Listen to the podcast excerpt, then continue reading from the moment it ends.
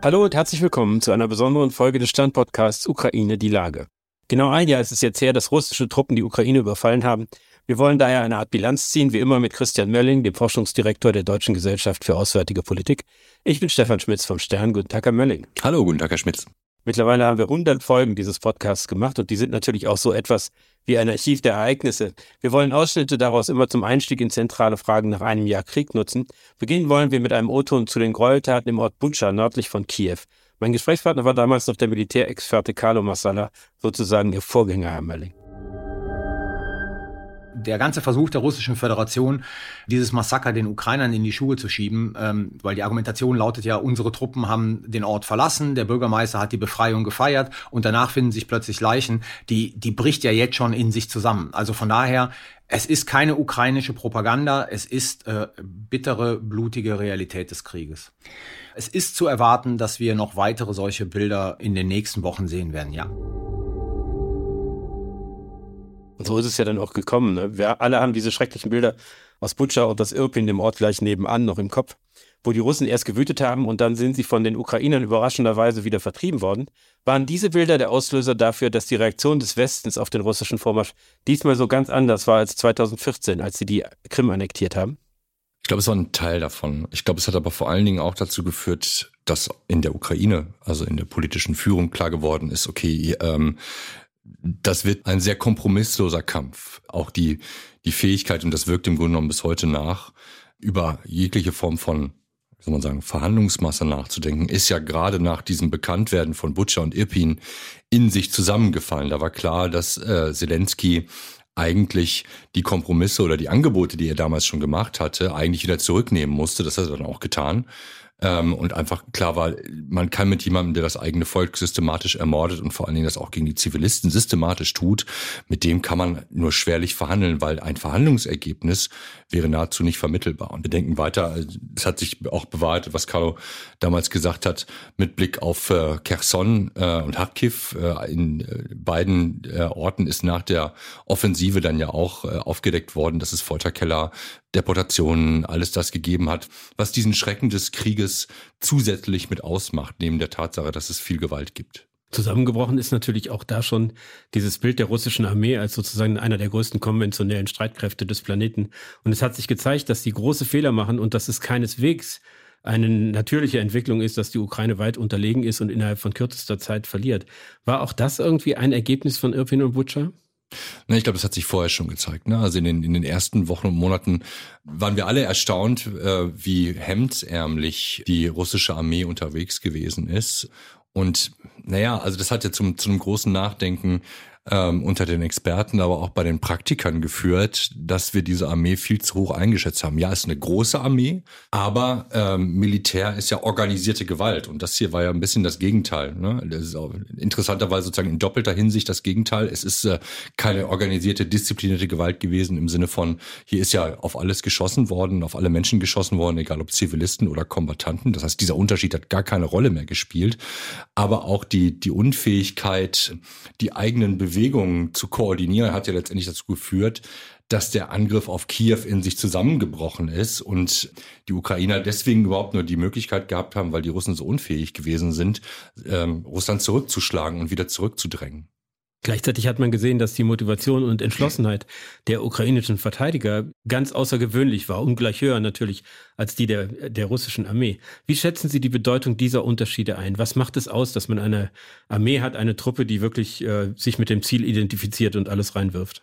Also es ist ganz interessant, weil es gibt ja quasi zwei Beobachtungen, ähm, die beide mit Clausewitz zu tun haben. Wir hatten, glaube ich, auch geglaubt, dass wir die Russen sozusagen richtig einschätzen, weil jeder russische Offizier, äh, also das ist jetzt ein bisschen übertrieben, Clausewitz gelesen hat. Und äh, deswegen eigentlich, und eines der, der, Kern, der Kernpunkte bei Clausewitz ist ja sozusagen auch, wie man Truppen führt und diese ganzen Geschichten. Ein anderer Punkt von Clausewitz ist, derjenige gewinnt die Schlacht, der die höhere Moral hat.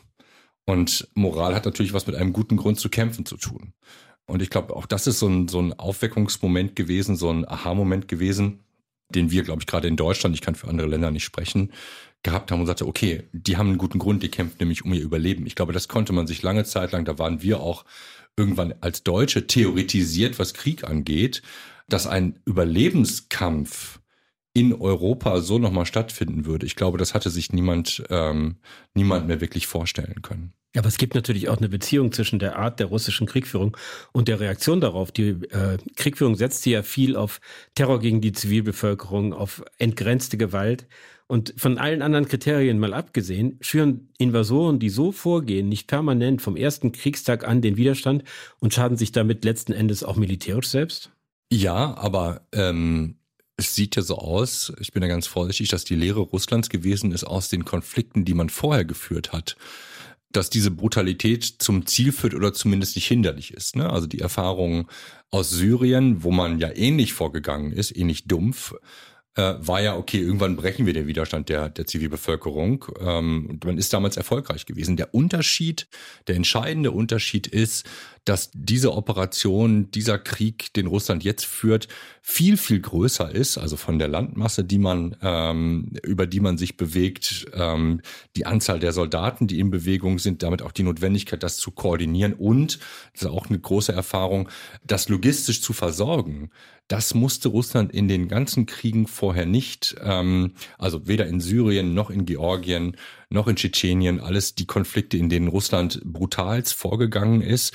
Damals konnte man sich sozusagen, wenn man so will, auf die Brutalität konzentrieren. Logistik war kein Thema. Das wurde hier auf einmal eines der, der wesentlichen Stolpersteine für die russischen Truppen, dass sie überhaupt die Feuerkraft aufrechterhalten konnten gegen die Ukrainer. Das hat offensichtlich nicht funktioniert. Auch das ist ein Grund, warum viele falsch gelegen haben, weil wir diese sehr begrenzten Operationen gesehen haben, gesagt haben, okay, das war nicht super, also auch schon in Georgien konnte man Fehler der russischen Armee sehen. Und die Annahme war, okay, die haben es aber trotzdem hingekriegt. Und die zweite Annahme war, naja, sie werden daraus gelernt haben. Und diese Annahme, mindestens die zweite Annahme, scheint auch falsch gewesen zu sein. Ein ganz zentraler Unterschied zu den anderen Konflikten ist natürlich auch, dass die Ukraine Unterstützung aus dem Westen hatte, nicht nur politisch, sondern vor allem natürlich auch militärisch. Für viele Staaten bedeutete das einen Bruch mit ihrer jahrzehntelangen Praxis. Dazu haben wir einen Ausschnitt aus einer Folge vom Juni. Ja, natürlich kommt es viel zu spät. Also äh, ich hätte vor der Ankündigung von, von Scholz, Macrons und Draghis Reise gesagt, der Zug ist schon längst abgefahren. Ich finde halt auch, dass diese drei Staats- und Regierungschefs jetzt nach Kiew fahren, ich sag mal so, das hinterlässt bei mir gemischte Gefühle, nachdem im Prinzip jeder schon in Kiew war und einige sogar mehrfach, wie der polnische Ministerpräsident, aber auch die Kommissionspräsidentin Ursula von der Leyen, kommen jetzt äh, nun diese drei nach Kiew. Und man darf ja nicht vergessen, dass insgesamt in der Wahrnehmung der Öffentlichkeit sowohl Macron als auch Scholz, weniger Draghi, aber als diejenigen gelten, die sozusagen eher auf die Bremse treten, was die Unterstützung der Ukraine anbelangt. Also von daher ist es richtig, dass man dahin fährt, man kommt aber viel zu spät. Und die entscheidende Frage ist, was bringen Sie mit? Der O-Ton zeigt schon, dass es wirklich ein weiter Weg für viele war zu der Unterstützung der Ukraine, die wir heute sehen und dass es auch erhebliche Differenzen zwischen den Partnern im Bündnis gab. Wie hat der Krieg die NATO verändert und die militärische Kooperation der Partner? Ähm, naja, also wir haben bis heute eigentlich, ich will nicht sagen gespaltenes Europa, aber wir haben unterschiedliche Europäer in der NATO. Und die große Kunst der NATO ist es, letztendlich immer einen Konsens oder eine Mehrheit zu erzeugen, eigentlich aber einen Konsens für eine bestimmte politische oder militärische Ausrichtung und Richtung, die man einschlägt. Das ist das, was immer wieder das C-Ring ist. Die Mittel- und Osteuropäer, aber auch die Nordeuropäer haben ja von Anfang an sehr klar gesagt, ähm, dass man hier äh, kompromisslos gegenüber den Russen sein muss. Ich erinnere mich noch, ich glaube, es ist damals öffentlich geworden, dass ähm, ich sage jetzt etwas klausuliert, weil ich nicht weiß, ob es öffentlich geworden ist, ein baltischer äh, Generalstabschef gesagt hat, ähm, das einzige Russland, was ihm keine Angst mehr macht, ist, dass Russland das keine einzige Waffe mehr besitzt. Ähm, und das, äh, glaube ich, sagt ganz viel. Das ist ja eine Perspektive, die wir uns überhaupt nicht vorstellen konnten. Ähm, und was sich, glaube ich, auch wie ein roter Faden hier durchzieht, ist zu spät. Wir sind, ich übertreibe jetzt ein bisschen, wir sind immer zu spät. Ja, wir haben immer geliefert. Deutschland hat auch am Anfang als man sich das erste Mal entschlossen hatte zu liefern, relativ viel geliefert. Aber die politische Entschlossenheit, das zu tun, das dann auch wirklich durchzuziehen und auch einen signifikanten Unterschied mit seiner Hilfe zu machen, das hat, glaube ich, ganz, ganz lange gedauert. Und jetzt haben wir ja eben einen Ausschnitt aus dem Juni gehört. Ich glaube, auch damals war irgendwie noch so die Ansicht, naja, okay, das wird halt trotzdem irgendwie bald vorbei sein, die ganze Sache. Lohnt sich der Aufwand eigentlich noch, sich da jetzt richtig reinzuwerfen? Ich glaube, das zeigt, wie wie groß die, die ständige Unsicherheit eigentlich ist, eigentlich bis heute, wie dieser Konflikt eigentlich weiter verlaufen könnte. Ne? Also wir haben eigentlich immer den, den Wunsch nach Statik oder Extrapolation einer Situation, so wie wir die heute erleben, auf morgen, übermorgen und die nächsten Wochen und Monate. Ähm, und auf der anderen Seite ist der Kriegsverlauf doch hochdynamisch. Sie haben die Rolle der baltischen Staaten oder der Osteuropäer innerhalb der NATO generell angesprochen. Die sind ja die Mitglieder, die als Letzte dazugekommen sind. Haben Sie Ihren Platz in der Allianz durch diesen Konflikt gefunden und hat sich deren Rolle verändert? Ich glaube nicht, dass man das über die, den, sozusagen den Platz in der NATO erklären kann. Eher andersrum, die sind ja in die NATO gekommen, weil sie ein großes Schutzbedürfnis hatten gegen Russland die immer schon gesagt haben, da schwelt was, da kommt was. Ne? Also die äh, mittelosteuropäischen Staaten waren diejenigen, die bei Georgien gesagt haben, äh, seht euch das an, das ist das, äh, wir sind die Nächsten. Ne? Also das ist sozusagen, schaut euch das ganz genau an, das ist kein Ausrutscher eines Wüterichs, sondern hier gibt es einen, einen Plan dahinter. Und das haben ähm, die Staaten, die weiter westlich liegen, lange Zeit lang verneint äh, bis 2014 und sogar darüber hinaus. Interessant steht erst in 2021 im, im deutschen Koalitionsvertrag drin so eine Art Schuldeingeständnis. Ja, wir wollen ab sofort unseren mittelosteuropäischen Partnern mehr, äh, mehr zuhören. Äh, tun wir bis heute ja nicht. Ne? Das äh, ist auch Teil der Wahrheit, dass wir das gesagt haben, aber wir eigentlich trotzdem immer noch glauben, dass wir es besser wissen.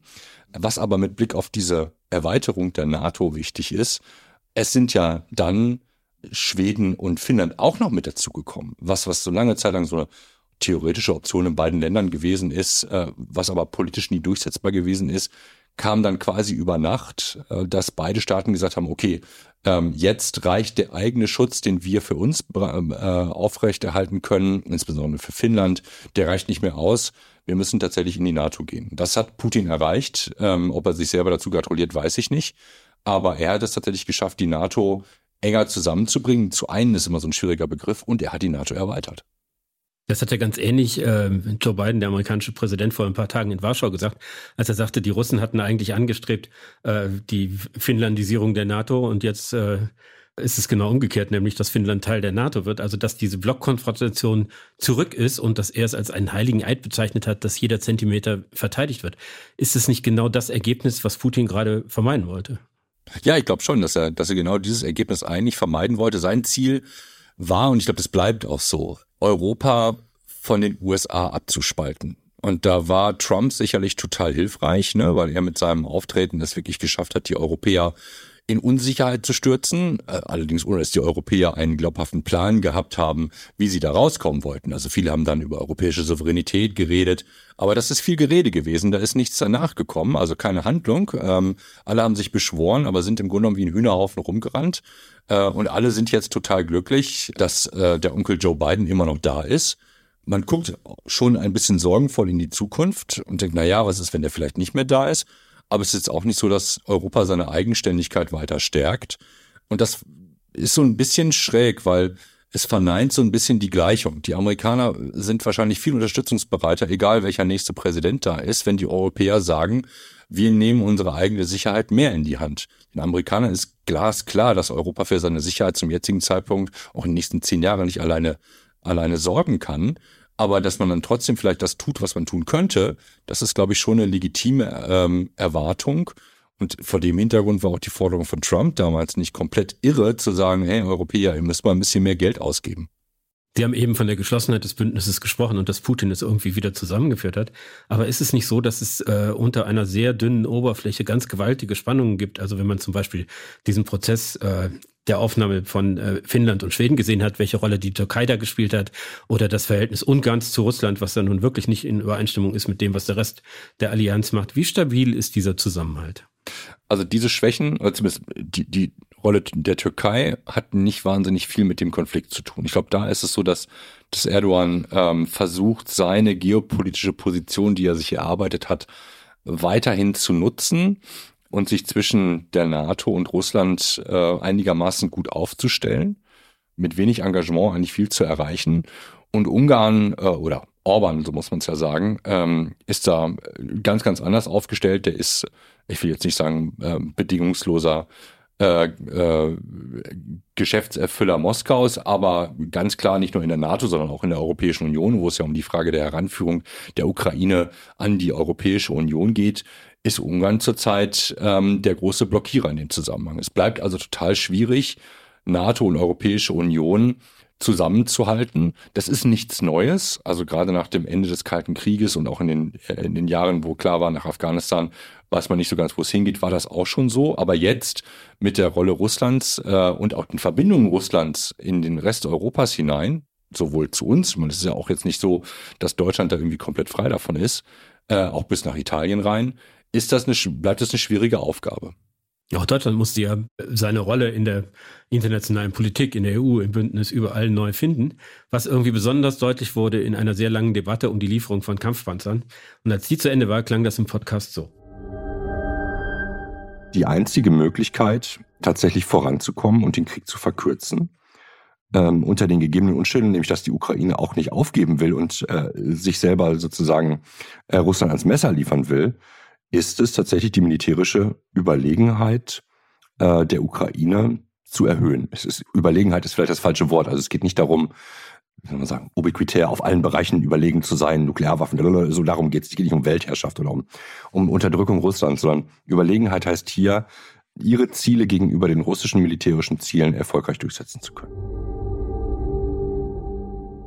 Hat die Panzerdebatte, an der deren Ende diese, dieses Zitat von Ihnen stand, äh, Deutschlands Ansehen in der Welt geschadet? Das ist schwer zu sagen. Also, wenn Sie das Kanzleramt fragen, natürlich nicht, dann gab es einen großen Plan.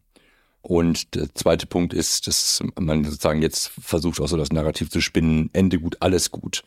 Was unsere Alliierten sagen, und da wundern die sich total, ne? also wir sprechen heute gerade in der Woche nach der Münchner Sicherheitskonferenz, wo man dann die Gelegenheit hat, mit vielen Leuten zu, zu sprechen, die packen sich an den Kopf und sagen, ihr führt im Grunde genommen unter euch eine toxische Debatte. Am Ende macht ihr das Richtige, aber ihr könnt es dann nicht mehr verkaufen als einen großen Erfolg, weil ihr euch selber sozusagen vorher die Beine weggetreten habt. Und dann dahinter, das sagen die wenigsten nicht, weil sie alle Diplomaten sind, wie kann man nur so komisch sein? Ja, andere machen das ganz anders. Die sagen, äh, ne, wir, wir liefern halt jetzt erstmal schon mal ganz schnell, dann sehe ich total gut aus. Beispiel Macron, der am Anfang des Konfliktes einfach, ich weiß nicht, zwei, drei Haubitzen geliefert hat äh, und es gab sofort eine Doku im französischen Fernsehen. Das sah alles super aus, super geile Bilder. Und wir stehen da und haben jedes Mal eine zerknauschte äh, Regierung, die dann ähm, zähneknirschend zustimmt und sagt, okay, wir machen das jetzt. Aber das als großen Plan zu verkaufen, ist irgendwie total schwierig. Und wobei ja es geradezu Politik dieser Bundesregierung ist, äh, sich nicht nach vorne zu drängen, sondern äh, besonnen, ruhig, lieber einen Moment zu spät als einen zu früh, dann das zu tun, was nötig ist. Also die haben ja schon eine Erzählung dahinter. Es ist ja nicht so, dass sie sie einfach blöd anstellen. Na klar haben die eine Erzählung dahinter. Aber es gilt in diesem Zusammenhang auch, wir haben ja eben schon über die Dynamik von Krieg gesprochen.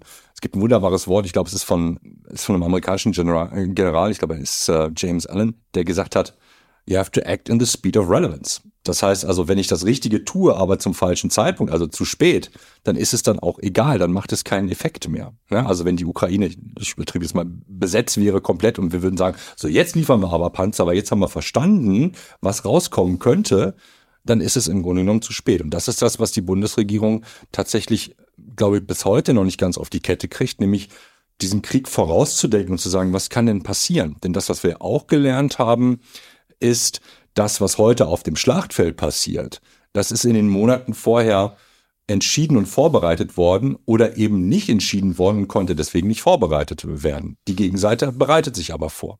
Sie haben eben gesagt, dass es bis heute so ist in der Bundesregierung.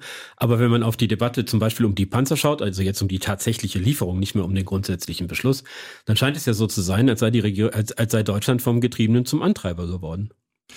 Ähm, ja klar, ähm, Olaf Scholz hat eine Initiative sozusagen draus gemacht. Man hat es ja verkündet. Ne? Ich weiß gar nicht, ob er es persönlich gemacht hat als die Panzerallianz oder ob das die Medien geschmiedet haben. Aber man, man sonnte sich in dem Licht für einen Moment. Ähm, und jetzt liefern die, liefern die anderen nicht.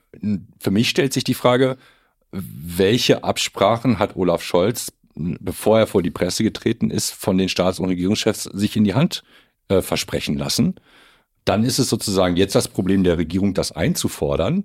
Man kann nicht diejenigen, die die Debatte angeschoben dafür verantwortlich machen, dass die Regierung mit ihrem Handwerkszeug vielleicht ein bisschen hinterher ist. Sie haben ja wieder, wiederholt beklagt, dass äh, der Bundesregierung ein, ein großer Plan fehle, was sie mit welchen Mitteln wie erreichen wolle. Das haben sie eigentlich über das ganze Jahr hinweg getan. Also es gab eine, äh, eine große, ein, eine positive Resonanz auf äh, die berühmte Zeitenwenderede von Olaf Scholz, aber dann auch die Klage danach, sei zu wenig passiert in der Konkretisierung von dem, was sie da vorhaben. Sehen Sie denn, dass jetzt nach einem Jahr Krieg es da eine Veränderung gibt, dass es da sich zum Besseren wendet? Das ist schwer zu sagen. Also ich meine, wir haben jetzt ja, also wir haben eine entscheidende Wendung, die helfen kann. Nämlich, äh, wir haben einen neuen Verteidigungsminister. Und das ist, glaube ich, insofern schon wichtig, als dass das Kanzleramt vorher versucht hat, zumindest mit Blick auf die Ausrüstung der Bundeswehr, was ja eines der Themen ist, was mit Zeitwende zu tun hat, zwar die Entwicklung voranzutreiben, aber wenn man so will, der, der Kraftverstärker im Verteidigungsministerium gefehlt hat. Das war im Grunde genommen eher eine Kraftneutralisierung, die da stattgefunden hat. Und mit Pistorius sehen wir zumindest jetzt in den ersten Wochen, dass er kommunikativ alles richtig macht und da, wo er entscheiden kann, wo er Freiraum hat, er tatsächlich die richtigen Entscheidungen trifft. Es bleibt aber so, dass die große Linie für die Ukraine im Kanzleramt entschieden wird ähm, und damit sozusagen die, die roten Linien oder der, der Raum beschrieben wird, in dem Pistorius handeln kann. Und da wird es jetzt darauf ankommen, wenn wir nach vorne gucken, kriegen wir relativ schnell mehr Geld nicht nur für die Bundeswehr, sondern auch für die Ukraine und für deren Unterstützung, um Munition zu kaufen, etc. etc. Das gehört mit dazu. Sind wir bereit, die zivile Infrastruktur wieder aufzubauen? Auch das ist ein wesentlicher Teil der Anstrengung. Die Menschen müssen ja weiter in diesem Land leben können. Gibt es dazu einen großen Plan?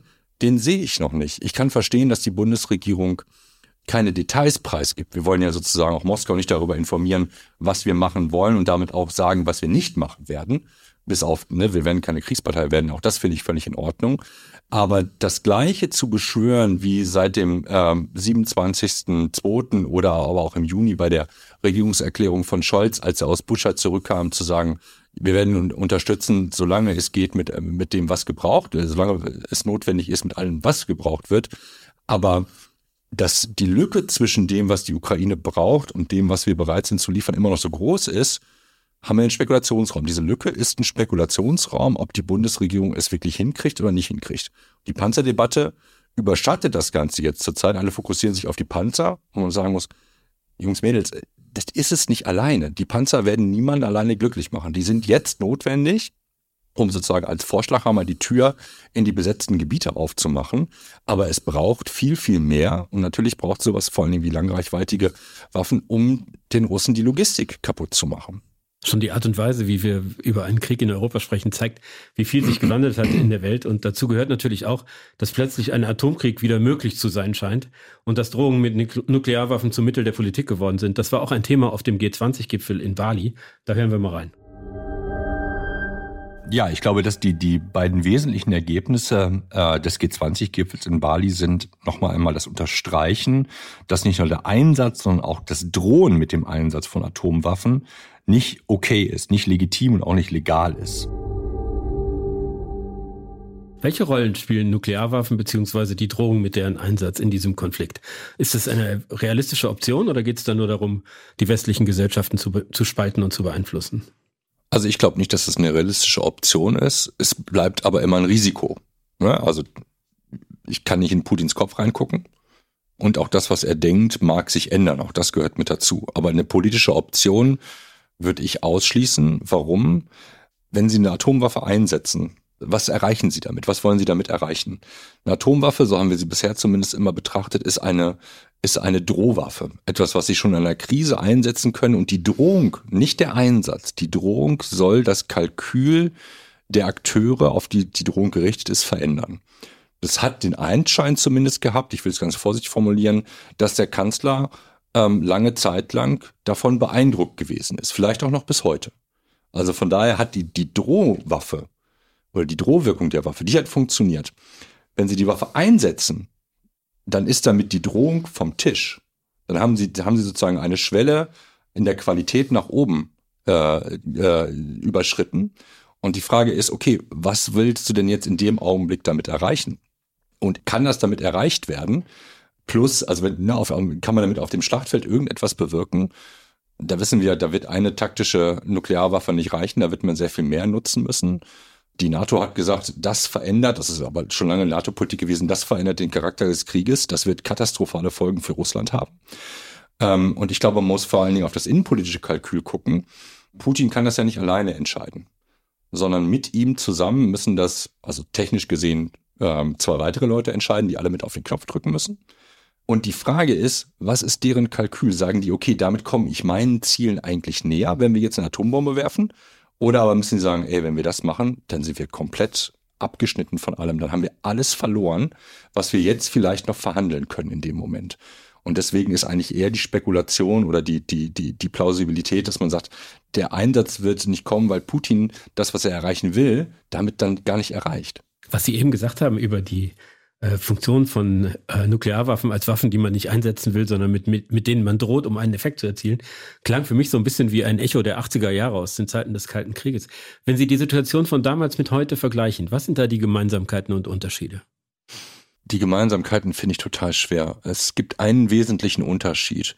Was Russland zurzeit versucht, ist mit der nuklearen Drohung einen Offensivkrieg abzusichern. Also ich nehme Gebiet ein und erweitere sozusagen die Wirkung meines atomaren Schirms und sage, das ist jetzt mein Gebiet und da dürft ihr nicht hinkommen, weil wenn ihr das macht, schmeißt ich eine Atombombe auf euch. Das ist eine Neuerung, die zu erheblicher Unsicherheit führt. Also, soll man sagen, atomare Angelegenheiten sind Dinge, in denen sich alle am besten sehr vorsichtig bewegen.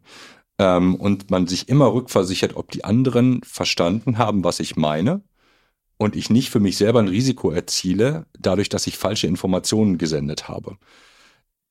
Diese Situation ist qualitativ neu und alle Staaten, die Atomwaffen haben oder daran ähm, bauen zum jetzigen Zeitpunkt, gucken sehr gespannt und mit Unsicherheit auf die Situation, inwiefern sich die Rolle der Nuklearwaffen als eine Rückversicherungswaffe im Sinne von, damit kann ich zumindest mein Territorium schützen, wenn ich konventionell unterlegen bin, ähm, wie weit das, wie weit diese Rolle sich ändert. Also es kann möglicherweise sein, dass hier das, die, Tür aufgestoßen ist in eine Reinterpretation von Nuklearwaffen, was nicht heißt, dass es danach gefährlicher wird, sondern dass man sagt, ho, dagegen müssen sich die Nuklearwaffenstaaten insbesondere rückversichern, weil das zu einer Delegitimierung von Nuklearwaffen führen würde. Zumindest in den Gesellschaften, in, die demokratisch verfasst sind, wo sozusagen die Zivilgesellschaft Mitspracherecht an, an Nuklearpolitik in irgendeiner Art und Weise hat, ähm, weil man sagen muss, okay, gerade dann wird der Spalt zwischen autoritären Staaten oder Diktaturen und Demokratien noch stärker, wenn die Delegitimierung in den Demokratien zunimmt, das militärische Gewaltpotenzial auch durch die Nuklearwaffen dann aber in anderen Staaten quasi relativ höher wird. Und das ist eine, das ist eine riesige Gefahr und wir wissen zurzeit noch nicht, wie das ausgeht. Was Sie da beschreiben, ist ja ein, eine Situation, die so, äh, die offen ist, die Risiken birgt, wo Sie sagen, das ist jetzt nicht irgendwie fatal, aber es ist halt mit Risiken behaftet. Und es gibt, äh, gerade in Deutschland gibt es äh, eine ganze Reihe von Menschen, die sagen, unabhängig davon, wie man jetzt den Angriff Russlands auf die Ukraine bewertet, dürfen wir dieses Risiko nicht weiter eingehen und wir müssen jetzt eine Verständigung mit den Russen suchen, indem wir jetzt verhandeln, auch wenn es irgendwie auf der Grundlage der jetzigen Situation am Boden geschehen muss, die natürlich nicht so ist, wie wir, wir uns das vorstellen. Was sagen Sie denen, die das fordern, die Friedensverhandlungen jetzt fordern? Ach, also die Verhandlungsforderer haben wir ja von Anfang an gehabt. Den kann man erstens sagen, naja, wenn wir euch am ersten Tag gefolgt wären oder irgendjemand euch am ersten Tag gefolgt wäre, dann wären die Menschen und das Territorium, das in den Monaten nach, dem, nach der russischen Offensive befreit worden wäre, diese Menschen wären für immer verloren gewesen. Wir würden einen äh, Teil der ukrainischen Bevölkerung äh, dem russischen Terrorregime in ihren Folterkellern und Deportationen von Kindern äh, freigeben. Ob das eine moralisch integre Lösung ist, weiß ich nicht. Äh, ich habe nichts gegen Verhandlungen. Wenn mir jemand beschreiben kann, was die Verhandlungsmasse ist. Und das ist das Problem. Und wie man da hinkommt. Also Verhandlungen, ne? also Frieden, wir haben ja unterschiedliche Forderungen. Frieden, Waffenschüttern, ist alles egal. Die Frage ist, wie verändere ich denn das Kalkül auf der russischen und auf der ukrainischen Seite an den Verhandlungstisch zu kommen, miteinander zu reden über, wie setze ich diesen Konflikt mit nicht militärischen Mitteln eigentlich fort. Das, was wir zurzeit haben, diese, diese Idee der Abkürzung, naja, die sollen sich an einen Tisch setzen, und im Zweifelsfall muss man sie zwingen, auch diese Dimension gibt's ja, ist erstens sehr paternalistisch ähm, und zweitens folgt daraus aus meiner Sicht auch kein stabiler Frieden. Denn stabiler Frieden bedeutet, dass der Unfrieden, der vorher da gewesen ist, dass der nicht mehr da ist. Nur dann kann Frieden stabilisiert werden. Ansonsten sind wir mit einem wie auch immer gearteten, also ich will es gar nicht Frieden nennen, Waffenstillstand, also das, der, der heiße Schießkrieg hört auf, sind wir nur im Vorhof des nächsten Konfliktes, in dem beide Staaten sich auf den nächsten Konflikt vorbereiten werden.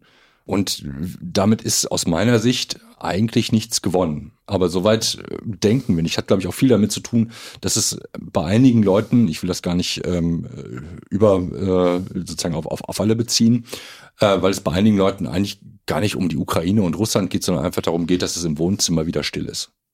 Sie haben jetzt äh, ausführlich besprochen, wie dieser Krieg nicht zu Ende gehen sollte. Und natürlich ist das eine Frage, die am Ende steht.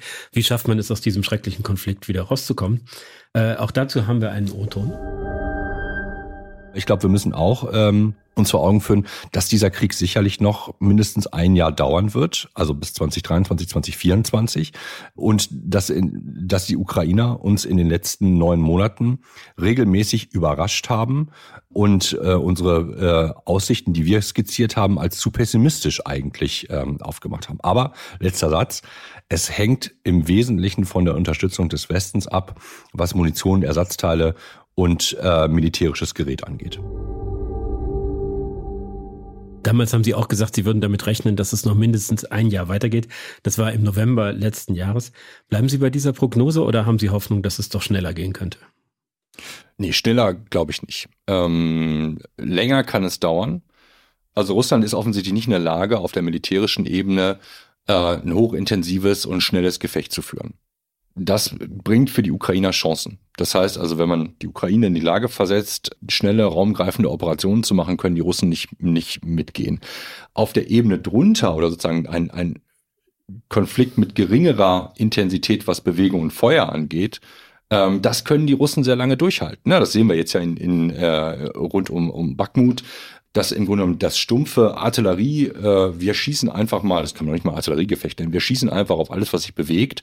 Das wird Russland sehr, sehr lange durchhalten können, weil es einfach zum jetzigen Zeitpunkt noch überlegene Feuerkraft in dem Sinne hat, es hat mehr Artillerie und wahrscheinlich auch mehr Munition zum jetzigen Zeitpunkt, kann die auch irgendwann nachproduzieren. Das heißt, Russland wird auf die Dauer hin nicht überlegen sein, aber wenn wir die Form der Kriegführung absenken auf so ein niedriges Niveau, dann wird das noch extrem lange dauern. Das heißt aber in der Konsequenz, das Ende des Krieges wird erst dann möglich sein, wenn eine Seite entweder vollkommen erschöpft ist oder erkennt, dass sie militärisch von der Fortsetzung des Konflikts nichts zu erwarten hat. Ja, genau, das wird so sein. Ähm, und das ist der, der Zusammenhang zwischen Verhandlung und Krieg, dass man eigentlich nur dann verhandeln kann und bei den Verhandlungen was Gutes rauskriegen kann, wenn man die Alternative hat, weiter zu kämpfen. Das heißt also, wenn ich im Angebot, in, ins Angebot reingehen kann, also gucke ich mal der, von der ukrainischen Seite drauf, wenn ich sagen kann, ja, ich bin zur Verhandlung bereit, ich habe aber eine Alternative. Wenn die Verhandlung alternativlos wird, dann bin ich zu Zugeständnissen gezwungen. Dann kann ich gar nicht mehr das, was ich erobert habe, äh, am Verhandlungstisch sozusagen für mich akquirieren, weil mein Gegenüber, also Russland, sagt, naja, jetzt warte ich noch zwei, drei Wochen, dann bist du noch weiter zurückgefahren, dann hole ich mir das einfach alles wieder zurück. Ich muss also eine gleich äh, gleichberechtigte Alternative haben, dann kann ich die Verhandlungen glaubwürdig führen, weil ansonsten bin ich ja gezwungen, Zugeständnisse zu machen. Vielleicht zum Schluss eine eher grundsätzliche Frage. Was glauben Sie, werden wir diesen Krieg in 20 oder 30 Jahren weitgehend vergessen haben oder wird es eine Zäsur in der europäischen Geschichte sein? Ich glaube, dass dieser Konflikt der sehr brutale Anfang einer nächsten Phase im Grunde genommen ist. Das, was der Konflikt ausgelöst hat, und es geht weit über Europa hinaus, ist, er hat die Entwicklung der letzten Jahre, wo wir rein in einen sogenannten systemischen Konflikt eigentlich laufen zwischen Demokratien Autokratien, insbesondere mit Blick auf einen Konflikt USA-China, den hat er beschleunigt. Ähm, und das, das werden wir in den nächsten Monaten und Jahren noch die Folgen davon sehen. Es gibt auf keinen Fall einen Weg zurück, weil die Transformation nicht nur der sicherheitspolitischen Ordnung in Europa, sondern global dadurch beschleunigt worden ist. Russland wird zu einem viel schwächeren Akteur werden. China wird sich dessen bedienen, äh, gegen uns gewendet, aber auch für sich gewendet, äh, dem bedienen. Die ähm, internationale Ordnung auch im ökonomischen Bereich hat angefangen, sich zu verschieben. Mit einer hohen Geschwindigkeit. Ähm, alles das sind Dinge, wo wir neue Unsicherheiten sehen werden, die sich aber über diesen Konflikt, wenn er irgendwann mal vorbei ist, drüberlegen werden oder da letztendlich integriert werden. Also es wird ein fließender Übergang in eine Zeit werden, die noch kein Hollywood Happy End in Sicht hat. Und deren Charakteristikum der Konflikt zwischen den USA und China sein wird. Ähm, naja, wir, wir sind da nicht Zuschauer. Ne? Ähm, und ich, auch die, das Verhältnis zwischen den USA und Europa wird sich irgendwann wieder ändern. Auch das gehört mit dazu. Und das muss man jetzt nicht überkarikieren. Es wird dann sowas wie Trump. Ähm, aber natürlich stehen wir mit den USA in bestimmten Bereichen, ne, wenn wir jetzt über die Ökonomie reden, im Wettbewerb. Aber es ist trotzdem eine andere Form von Wettbewerb, als wir sie zum Beispiel mit China haben, weil auch, auch China sozusagen nicht an einem ökonomisch, rein ökonomischen Wettbewerb arbeitet, sondern hier geht es um Wettbewerb der Systeme gegeneinander. Und das ist eine andere Beziehung, als, äh, als wir sie mit den USA zum jetzigen Zeitpunkt haben und wahrscheinlich auch in Zukunft haben werden. Wie das ausgehen wird, haben die Europäer aber in der Hand. Es sei denn, sie glauben, sie sitzen vom Fernseher und das, was da draußen passiert, passiert da draußen und nicht mit uns. Das ist, glaube ich, der, der entscheidende Unterschied. Und in dem ganzen Kontext spielt Deutschland eine ganz zentrale Rolle. Und die Frage ist, ob Deutschland diesen Gestaltungswillen entwickeln kann in den nächsten Jahren.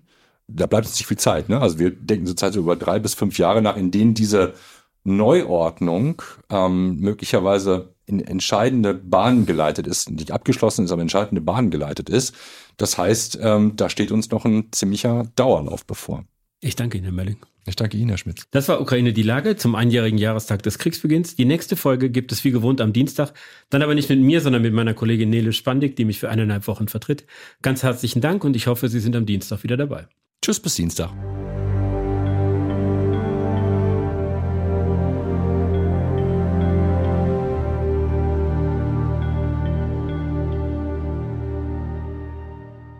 Dieser Podcast ist eine Produktion der Audio Alliance.